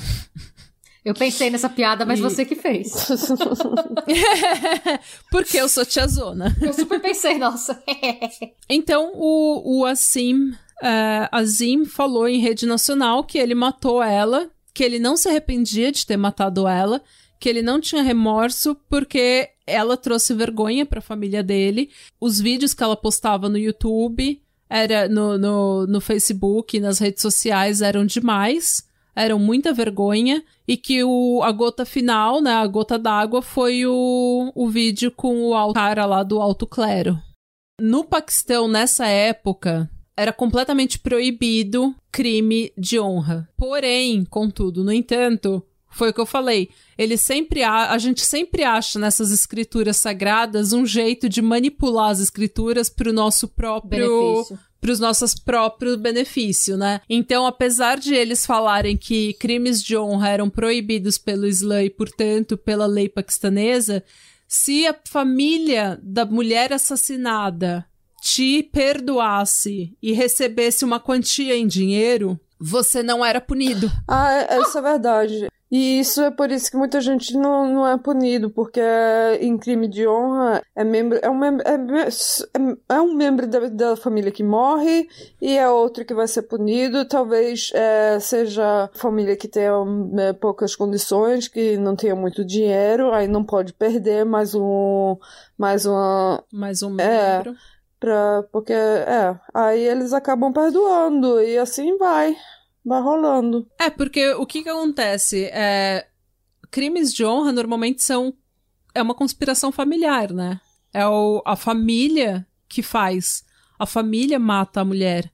Então, a, a menos que seja o marido dela que tenha matado e a família dela perdoado e recebido uma quantia em dinheiro, é, a família vai perder a mulher que morreu e vai perder o filho que matou. Entendeu? E foi o que o advogado falou. Nessa, nessa região, todo mês acontece de um irmão matar uma irmã. E daí é óbvio que a família vai e perdoa, que é pra não perder os dois filhos. Só que a família da Candil foi ao, totalmente ao contrário. Eles deram entrevistas em todas as. em tudo quanto é tipo de mídia, fizeram documentários, falaram com jornalistas do mundo todo, falando que eles não perdoavam o filho deles é, e que o filho dele, o pai dela, estava devastado, inclusive ele falando, ele, ele trouxe vergonha para nossa família. Ele, ele, ela era minha vida, ela era minha, meu coração, minha alma, nossa flor, e ele tirou, é, ele matou ela sem motivo nenhum. Eu nunca tive vergonha dela, porque a Candil era a Candil. Eu nunca tive vergonha dela. Ele tomou essa decisão. E onde é que tá a honra dele agora? Ele, ele estrangulou ela e eu espero que ele seja enforcado. Não, e na boa, ele, falou- estrangulou ela sedada. Sedada, ele não foi homem suficiente pra estrangular ele ela não com uma foi homem chance de suficiente defesa. nem pra encarar ela. É. Ela, ele não deu uma chance dela se defender porque ele sabia que ele era um filho da puta. Porque era um frouxo. bosta. É um frouxo do caralho. E ele tem cara de frouxo. A gente vai postar a imagem dele no, no Instagram. Ele tem cara de frouxo. Aqueles homens, sabe, franzino que ela ia dar uma bofetada na mão na cara dele. É. E ele ia. Mas enfim. Homem covarde, né, gente? Gente covarde é covarde. Ele não deu nenhuma chance de defesa pra ela e o pai dele não perdoou. Os pais não perdoaram ele e, inclusive, o pai dele falou várias vezes que ele preferia que ele morresse, que ele fosse estrangulado, que ele fosse morresse enforcado né, recebesse a pena de morte, porque ele estrangulou a irmã dele, então nada mais justo do que ele morrer enforcado. E também, e também fico pensando assim pros pais dela, assim, porque tudo nesse, nesses lugares tem muito a ver com dinheiro, e foi, na verdade, ela que ganhava o dinheiro na família, que sustentava os pais e tudo mais, quer dizer que para eles é, ela tinha mais valor, né? Claro que foi um, perder ela foi um perder um valor mais maior, né? Ai, gente, mas não só isso, o pai dela chorando assim no documentário falando é, foi a maior foi a maior perda da minha vida e foi a maior injustiça. Ela comprou essa casa pra gente, ela comprou nossa TV, ela comprou nosso sofá, ela comprou tudo. Ela que ligava pra gente toda semana, sabe, para perguntar o que estava acontecendo. Ela que compartilhava nossa dor e nossa felicidade. E ela morreu na casa que ela comprou pra hum. gente. Sabe? Foi a maior injustiça. O pai dela tava devastado, assim. A mãe dela também. A mãe dela, gente, a mãe dela ainda guarda, tipo, no documentário, acho que o documentário era de 2017. Um ano depois da morte. A mãe dela ainda tinha o carregador do celular dela. Carregador. Sabe? Rímel. É, porque tudo que tinha na, na, mala dela, que ela foi passar os dias lá com os pais dela, tudo que tinha na mala dela, a mãe dela hum. guardou. Inclusive o carregador de celular, grampo de cabelo, todas essas coisas, sabe? Que a mãe dela ainda tem como uma memória hum. dela. Num dos documentários, o pai dele falou, o pai dela falou que o irmão dela tinha tido algum remorso porque ele começou a ter pesadelos com ela. Porque ele começou a ter pesadelos com ela na cadeia e durante todo o, o período que ele estava esperando o julgamento, ele acordava gritando no meio da noite depois de ter sonhado com ela. Espero que ela tenha assombrado ele. Espero que o fantasma Gente, exista e que ela tenha assombrado ele. Eu tava, eu tava pensando. Eu espero assim... que ela tenha acabado ah, com a vida dele. Eu sei que você não mencionou nada disso dele usar drogas, mas eu pensei assim que pode ser que ele tenha tido abstinência na, na prisão. Por isso que ele tava tendo essas. É. Provavelmente, né? Provavelmente. Ele tem. Ele aparentemente tinha um problema com droga, mas não ficou claro, eu não li em lugar nenhum que ele. que ela sustentava o vício dele. Ou que ela tinha que ele tava dopado quando ele matou ela. Ah, não, ele inclusive nega, né, tá dopado ele, quando Ele nega, ela. é. Ele nega que ele tenha feito isso sob o efeito de drogas. De uma drogas. De uma drogas. É.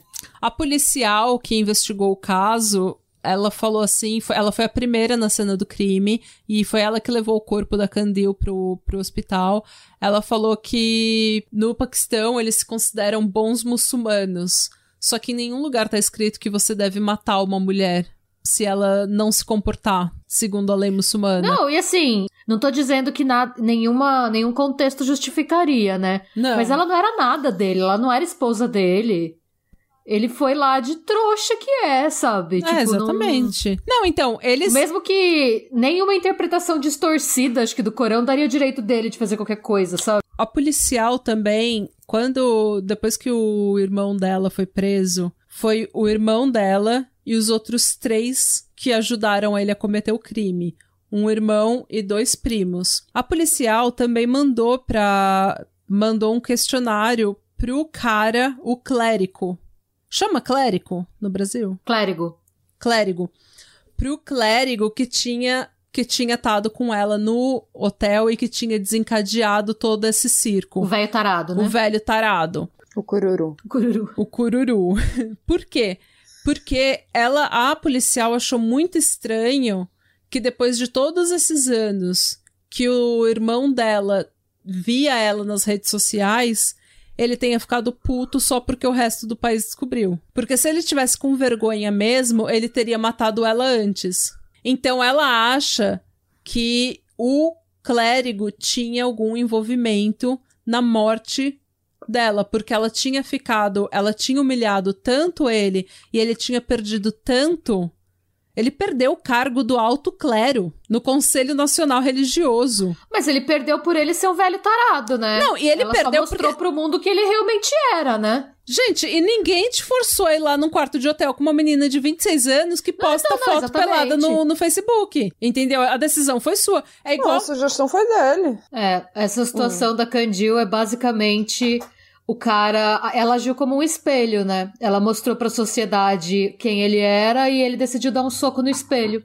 É. Em vez de mudar ele mesmo, né? Exatamente. Tipo, ele continua sendo velho tarado bosta. Não, muito. Porque num do, naquela série da BBC, é uma série curtinha de três episódios de 10 minutos, que chama Murdered by Herself. A jornalista paquistanesa que tá entrevistando e tá indo no, nos lugares, ela foi falar com esse clérigo.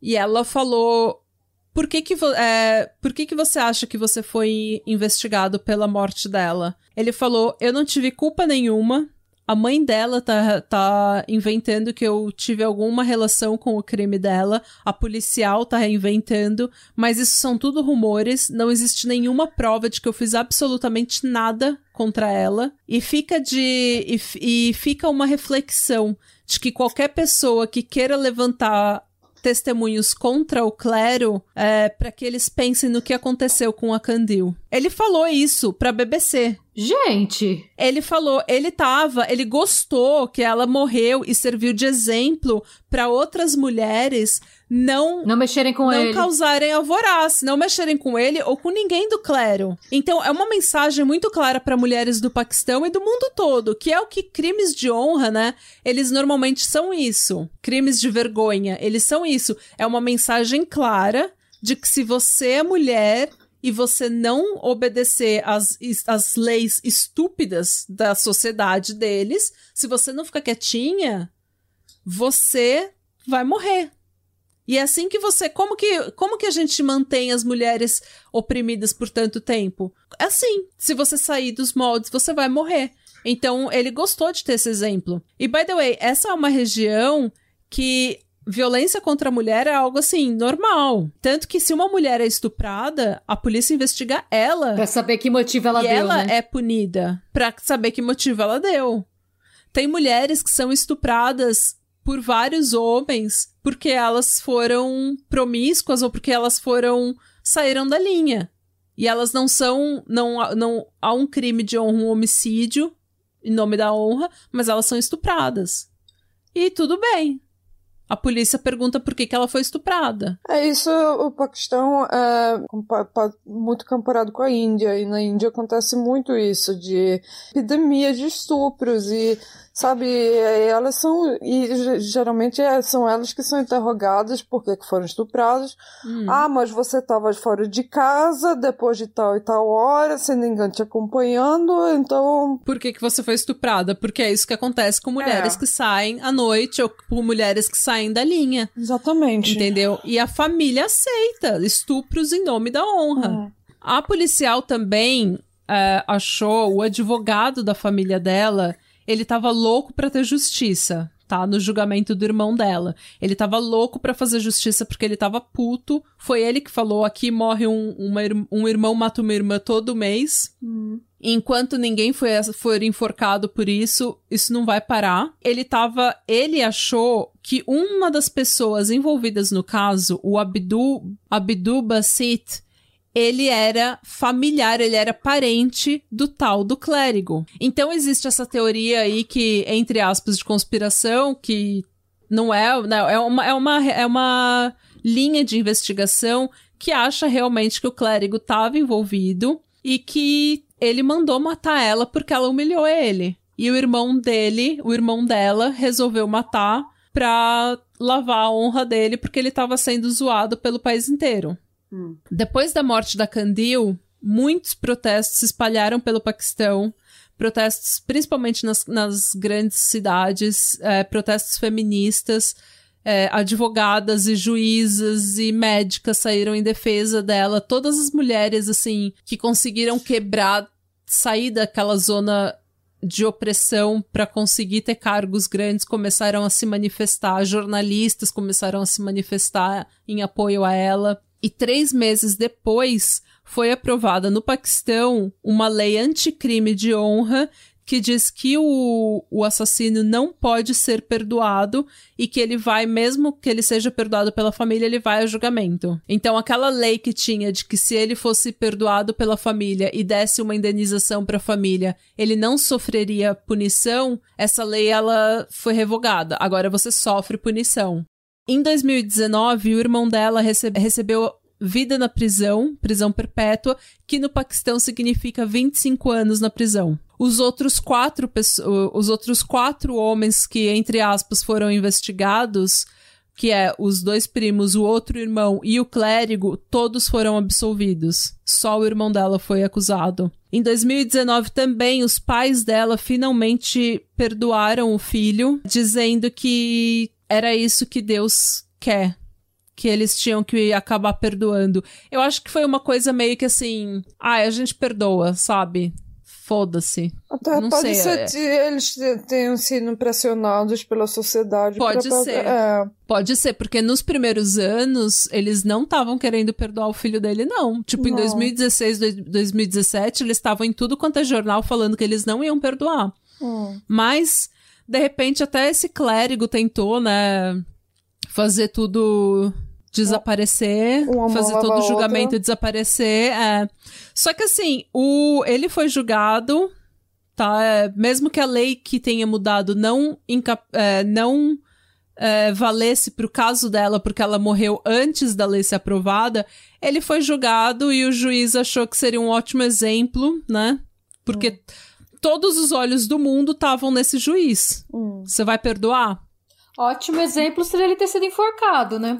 É, mas assim, cê- o juiz falou: eu não vou perdoar esse cara porque o mundo inteiro vai me condenar. Então, É. ele foi condenado simplesmente pela, pelos protestos, né? Pela, pelo, pela pressão popular. Hum. Bom, se fosse no Brasil, ele tinha aparecido suicidado na cela. Ou na Rússia, né? É. Ou se é o Jeffrey Epstein. Hum. O jornalista que publicou o passaporte dela falou que ele se arrepende de ter publicado, mas que ele é um jornalista e que ele fez o que ele achava certo na hora, que as mulheres devem pensar. Ele, ele fala isso no, no documentário da BBC. Ele fala: as mulheres devem pensar que quando elas postam esse tipo de vídeo na internet, esse tipo de foto, até onde a sociedade pode ir, até onde a sociedade consegue aceitar, o que, que a sociedade consegue aceitar.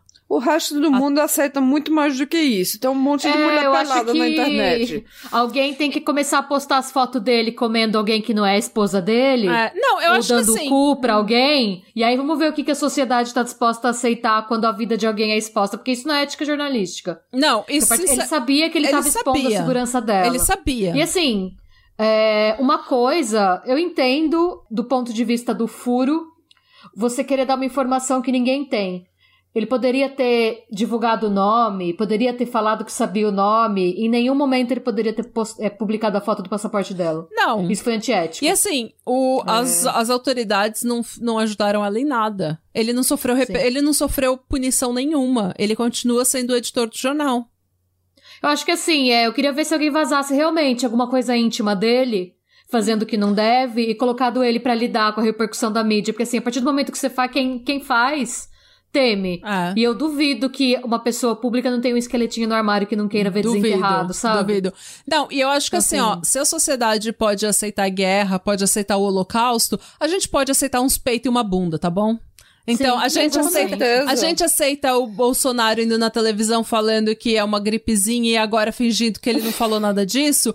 A gente aceita uma, uma bunda de manita, tá bom? Então, é, É. vai ter bunda, vai ter peito, vai ter cu, vai ter o que vocês quiserem, vai ter vagina, vai ter o que vocês quiserem, porque a gente aceita coisa muito pior como sociedade. A gente devia estar se perguntando por que, que a gente aceita guerra, por que, que a gente aceita É. violência policial, por que, que a gente aceita um policial se ajoelhar por 11 minutos na, no pescoço de um No negro pescoço de um cara. de um- no É. pescoço de um homem e tá tudo bem, e a gente ainda vai lá e acha, acha o que, que o homem fez de errado no passado dele pra justificar esse ato. Se a gente consegue aceitar isso, a gente consegue aceitar muita coisa. Bom, se a gente consegue aceitar tá numa sociedade que oferece consórcio de plástica no meio da pandemia Exatamente. e acha isso normal, é. veja bem, né? Eu Cê- acho que é uma coisa. mas É, é- o momento da gente pensar um pouco, obviamente, numa coisa não tão assim, num contexto não tão mais grave, mas nas coisas, na maldade que às vezes a gente espalha sem querer nas redes sociais, porque a gente tá protegido pela tela, sabe? é. Eu acho que assim. Sim, não, não, eu pensei. É. Agora eu tô me lembrando. Uh, eu tive um trabalho que eu trabalhava antes com uh, imigrantes que vinham pra Noruega pra, pra procurar asilo, que eram menores de idade, que vi, vinham pra Noruega sozinhos. Aí é o social que, que toma conta deles. Eu trabalhava com dois. Eles tinham 16, 17 anos. Eles eram muçulmanos. Quando era Madan, aí ele, eu me lembro um, um deles, ele era da Somália, ele tinha um, uma namorada norueguesa. Aí era Ramadan e Ramadan era no meio do verão aqui na Noruega. Aí eu sei que teve um dia que a, a namorada dele ligou para ele e perguntou se ele queria ir pra praia. Aí ele começou a xingar ela no telefone, dizendo: Meu, que falta de respeito de você. Você me chamando pra ir pra praia, você sabe que era uma dama, você não posso ir pra praia, ver um monte de gente quase seminua, você eu vou ficar com, com pensamentos impuros no meio do Ramadã. Como é que você faz isso contra eu? E eu tive que explicar para ele, olha, é, ela só queria ser é, é, ela, só, ela, não quer ir, fala é, que não. A última, a última, coisa que ela tava pensando quando tava te, te convidando pra ir pra praia foi de você ter, ter tido tentação lá na praia de ver um monte de, de, de corpo, corpo seminu. Gente, isso... E tipo, se você tem tentação, é entre você e Deus, amor. não é culpa da, de ninguém, não. É, é, é, sua parada é entre você e Deus. Vocês que se entendam. É. Foda-se. E assim, a, mas a Somália é um país extremamente, extremamente conservador. Eu já tive alguns conhecidos aqui muçulmanos da Somália, eles são extremamente conservadores. Gente boa, hum. as mulheres são maravilhosas. Fazem comida boa. Os homens são. Oh! Ah. Mas os homens são, são cri-cri. É. Os homens são bem conservadores. É, e... não conheço ninguém de lá, não sei dizer. É, é bem difícil, mas eu tenho um amigo que ele é ele é da do Sudã hum. e ele é gay. E ele veio pra Noruega por é, buscando asilo. Alguns homens mexeram com ele no, no ônibus uma vez e ele foi pra polícia e o policial falou que a culpa era dele, que esses homens tinham assediado ele porque ele era muito afeminado. E homem afeminado. Aonde? Só pode esperar isso mesmo. Ah, no Sudão. Imaginando aqui, que isso tinha acontecido aqui. Aí eu fico. Não. Aqui ele. Aqui ele já sofreu. Ele foi no, no mês do Pride. Ele. Porque ele é, uma, ele é uhum. artista. E ele é uma figura bem conhecida. Existe um documentário sobre a vida dele. Ele. Ele é um artista bem hum. conhecido em Oslo. E no mês do Pride, ele sofreu oh, um ataque. Só que eu não sei se foi. Provavelmente foi de muçulmano, né? Ou de gangues, assim, de outros países.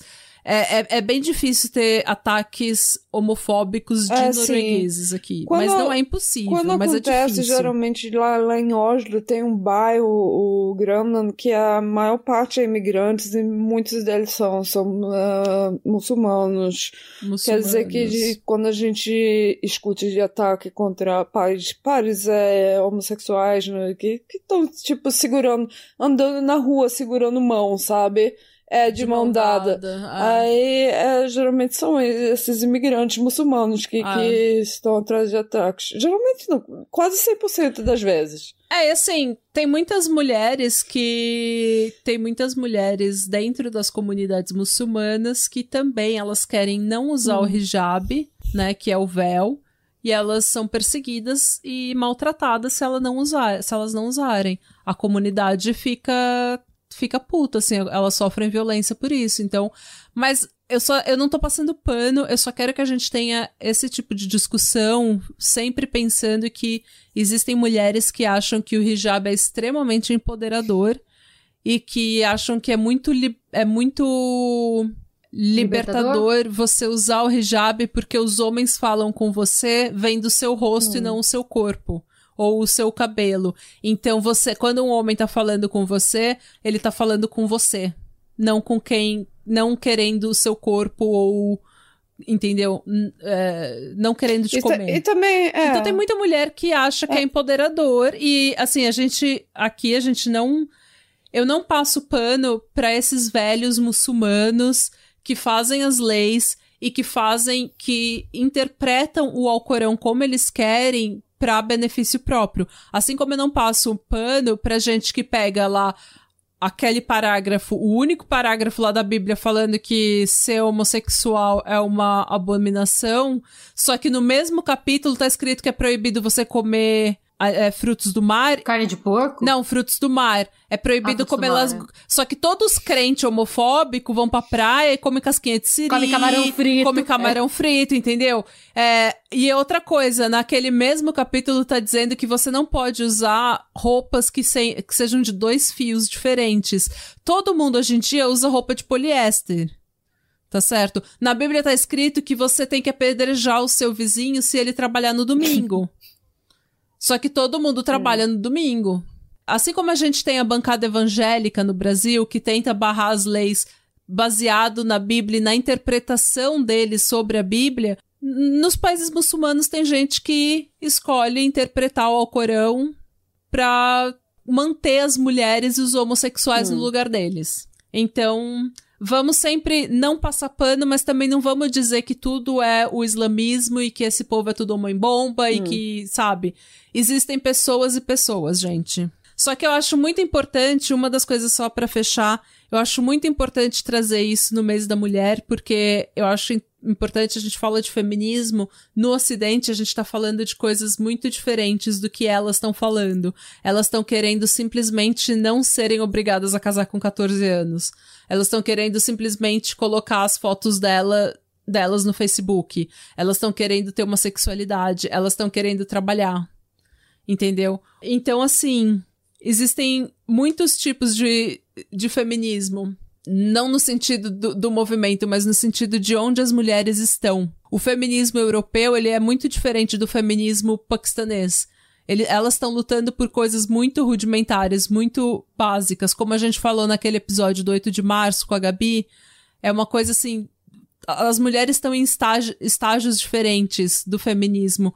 E é importante que a gente, quando a gente falar mal do feminismo, a gente fale que a gente pense que a gente pode estar lutando por coisas, entre aspas, menores, só que tem muitas meninas que não são permitidas irem para a escola, que não são permitidas irem para a universidade, que não têm permissão para trabalhar, elas se casam e têm filhos com 13, 14 anos, elas são estupradas, elas, sabe, elas são tratadas como lixo, como propriedade dos homens. E também eu queria dizer que eu acho muito injusto falar que ela é a Kim Kardashian do, do Paquistão, porque a Kim Kardashian, eu adoro ela. Só que ela nunca teve que lutar contra o país inteiro.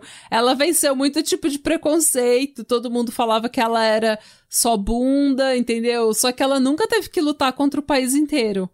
A Candil Baloch, ela teve que lutar contra o sistema inteiro, contra o preconceito, contra a religião, contra o tradicionalismo, contra o patriarcado, e ela estava completamente sozinha. Ela estava tão sozinha que quando ela recebeu ameaça de morte, ameaça de estupro, as autoridades olharam e não fizeram absolutamente nada. A mídia, se, a mídia se aproveitou dela sem dar nenhum apoio para ela. Isso a Kim Kardashian nunca teve é, que além fazer. Do mais, a Kim Kardashian vem de uma família privilegiada. Ela era... Tinha Exatamente. Uma família rica, né? Já tinha pra, dinheiro pra antes. Poder...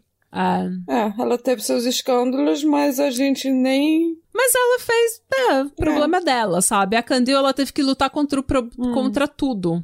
E assim, até hoje tem gente no Paquistão que acha que o irmão dela fez o que deveria ter sido feito e idolatra ele. Assim como quando o Doca Street matou a Angela Diniz, todo mundo ficou, os homens ficaram do lado dele porque ele estava defendendo a honra dele. E essa semana o STF negou que você pode usar a defesa da honra como defesa num caso de feminicídio. Só que nós estamos em 2021. Então, e no Brasil. É, a gente para e pensa que talvez a gente não esteja tão longe do Paquistão quanto a gente não. pensa que tá, né? Em termos A legais. gente, graças a Deus, o STF votou que é proibido. Só que assim, isso funciona na prática? Quantos homens, quantos, quantas mulheres? O Brasil é o quinto país com mais feminicídio no mundo. Quantas mulheres. E tá aumentando Sim. na pandemia, né? E quantas mulheres, quantas mulheres são mortas e o homem e daí as pessoas falam, ah, mas ela traiu o homem. Ah, mas tem muita coisa. Quanta mulher apanha, né? E fala, ah, é porque ela deixou ele nervoso, ela é cri-cri, ela é assim mesmo, ela é meio puta. Então. Ah, tem muita coisa que ainda pode melhorar no Brasil. Eu sempre penso assim, porque minha mãe ficou grávida quando ela teve 13 anos. aborto devia ser legal. Uma pessoa, uma criança de 13 anos podia, deveria poder ter a escolha de fazer um aborto. Ah. Não de passar por isso, não sabe? Muita coisa. Se a gente começa a pensar, todo mundo sabe de algum, alguma coisa que, que a gente deveria melhorar, até aqui no Noruega. Com certeza. Nossa, em qualquer lugar mesmo aqui na Noruega, com certeza. Sempre há espaço Sempre há para espaço melhora. para melhora. E é isso É. aí. Esse ano ela teria, completa... ela teria completado no dia 1 de março 31 anos. Só que, enfim, uma coisa que me deixou É. muito triste é que no velório dela, no Paquistão, as mulheres não são permitidas irem no velório, só os homens. E os homens foram no velório dela meio que pra ver que ela tava morta, sabe? Porque os familiares nunca foram mostrar respeito, os amigos dela nunca foram mostrar assim, as condolências pra, pra família dela por estarem acuados pela mídia e pela pressão popular. Mas os homens estavam lá no velório dela e a jornalista da BBC fala, inclusive, nem em morte ela conseguiu o mínimo de equalidade que ela passou a vida inteira lutando. É isso, gente. Nossa, que bad. Muito bad, triste. né? E essa é a história. É isso aí, gente. O mundo é uma bosta. Foi isso que a boa gente aprendeu segunda-feira, hoje. boa semana. Pega essa. Pega Boa essa. semana, gente. Agora pega, pega essa bomba e vai trabalhar com essa, parceiro. Segura essa bomba. Tá com você. Segura essa bomba. É, gente, essa é a história extremamente triste da Fáuzia Azim, ou a Kandil Baloch. E. É, né? E sejam bons, E gente. busquem conhecimentos, gente. Você conhecimento. Mas se você. É qualidade. ET Bilu me leva. se você é um irmão, se você tem uma irmã, gente, abraça ela. E tenta entender de onde que ela tá, sabe? O que que tá acontecendo na vida dela antes de criticar ela. Tenta entender. E se você é uma irmã, tenta entender seu irmão.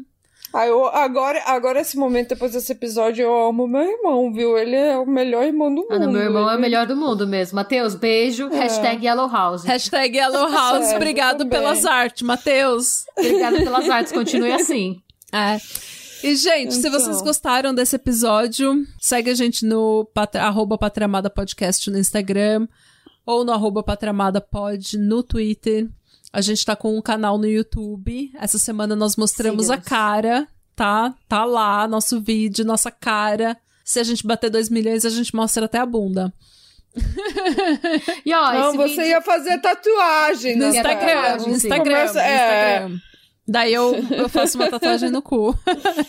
a gente recebeu, a gente recebeu uma mensagem do pequeno rodapé falando: legal terem colocado a bunda da Natália na reta, entendeu? Pra ganhar seguidor, é isso aí. Vamos unir o Brasil. Comprometimento. Não, gente, brincadeiras à parte, a gente tá com esse canal no YouTube que a gente tá tentando tirar do ar, tentando fazer um negócio bem legal. É, e eu espero que vocês sigam a gente lá, se inscreve no canal, dá um. é, aperta o sininho para receber nossas notificações, dá um like nos nossos vídeos, comenta. Comenta os nossos posts do Insta, no nosso Reels, dá, faz aquele engajamento pastia pra gente conseguir fazer mais conteúdo pra vocês. É isso, gente. Se você quiser comprar camisetas e canecas e tudo mais, vai na nossa loja. Tá lá no nosso site, patramadacriminal.com. E é isso aí. Sejam bons. Busquem conhecimento. E Radebra. Radebra. Slug.